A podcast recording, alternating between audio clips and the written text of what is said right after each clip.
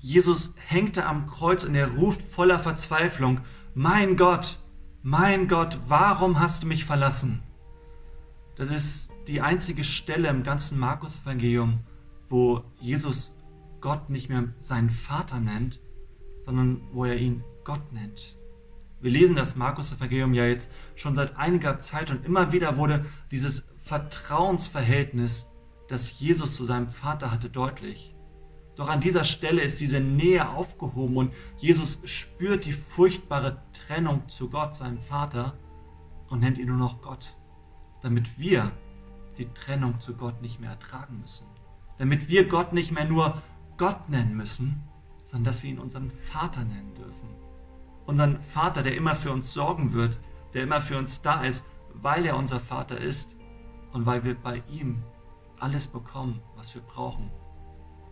Diese Trennung ist aufgehoben und das kommt auch dadurch zum Ausdruck, dass der Vorhang zum Allerheiligsten im Tempel, da wo Gottes Gegenwart greifbar war, dass dieser Vorhang in zwei bricht und der Weg frei ist zu Gott. Damit wir nun endlich in dieser lebendigen Liebesbeziehung mit Gott leben können, die von Liebe geprägt ist.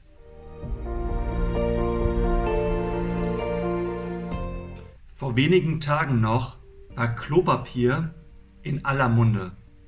Oh, wenn man dieses Zitat jetzt wörtlich nimmt, dann klingt das ziemlich unappetitlich.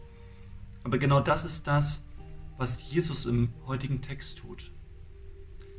Ich habe mir mal die Frage gestellt, wie haben die Leute das eigentlich vor Klopapier geregelt? Und ich war auf einer Studienreise in den frühen Wirkungsstätten der ersten Christen und so befand ich mich auch in Ephesus. Das Tolle in Ephesus ist, dass sie die ganze oder große Teile der Stadt wieder aufgebaut haben, wie sie vor 2000 Jahren ausgesehen hat.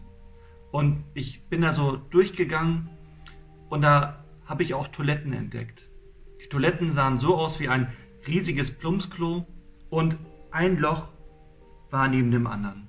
Die Leute saßen nebeneinander und konnten sich, während sie ihr Geschäft verrichteten, miteinander unterhalten. Und dann gab es einen Bediensteten, der hatte so einen Stab mit einem Schwamm obendran. Er tunkte diesen Schwamm in Essig und reinigte damit das Hinterteil der Menschen. In der heutigen Geschichte hängt Jesus schon seit einigen Stunden am Kreuz und er sagt, mich dürstet, ich habe Durst, gib mir zu trinken. Und einer der Umherstehenden kommt, nimmt so einen Schwamm, tunkt ihn in Essig rein und gibt ihn Jesus zu trinken. Boah. Was ist das für eine Erniedrigung? Was ist das für eine unappetitliche Erniedrigung?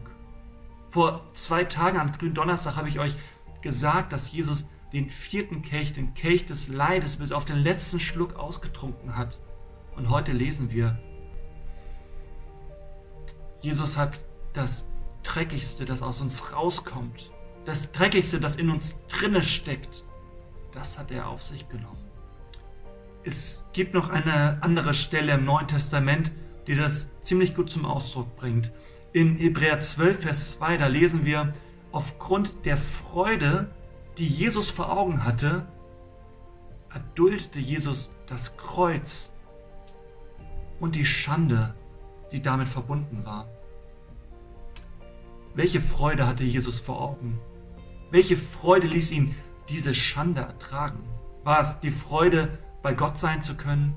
Die Freude, mit Gott die Ewigkeit verbringen zu können? Ich glaube nicht, denn Jesus war ja bereits bei Gott, bevor er auf diese Erde kam. Wenn das seine Freude gewesen wäre, aufgrund derer er all das ertragen hat, dann hätte er gar nicht erst von Gott weggehen müssen, auf diese Erde kommen müssen. Ich glaube, um diese Freude ging es ihm nicht sondern es war die Freude, mit uns zu sein, dass wir zu Gott kommen können, damit wir die Ewigkeit mit Gott verbringen können. Für mich ist es nach wie vor eine fast unvorstellbare Vorstellung, dass Jesus, dass Gottes Sohn dass der Schöpfer dieser Welt und auch dein Schöpfer am Kreuz hängt und dort für dich stirbt. Dass er so eine Schande erträgt für dich. Aber er hat es getan, weil er dich liebt, mehr als wir uns das jemals vorstellen können. Weil er immer für dich da sein will und sich so sehr darauf freut, seine Zeit mit dir verbringen zu dürfen.